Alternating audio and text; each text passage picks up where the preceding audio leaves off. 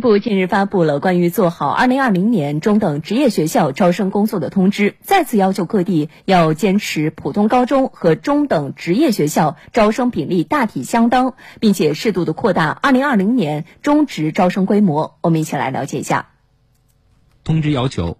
高中阶段教育普及率低于全国平均水平的地区，要把推进普及高中阶段教育的重点放在中等职业教育，把高中阶段教育招生的增量。主要用于发展中等职业教育，要充分利用高职扩招、职业教育本科试点、普通高等学校专升本扩招等有力政策，积极引导学生接受中等职业教育。要统筹做好中职与高职“三加二”、中职与职业教育本科等培养规模的有序衔接，为中职学生接受更高层次职业教育提供更多机会，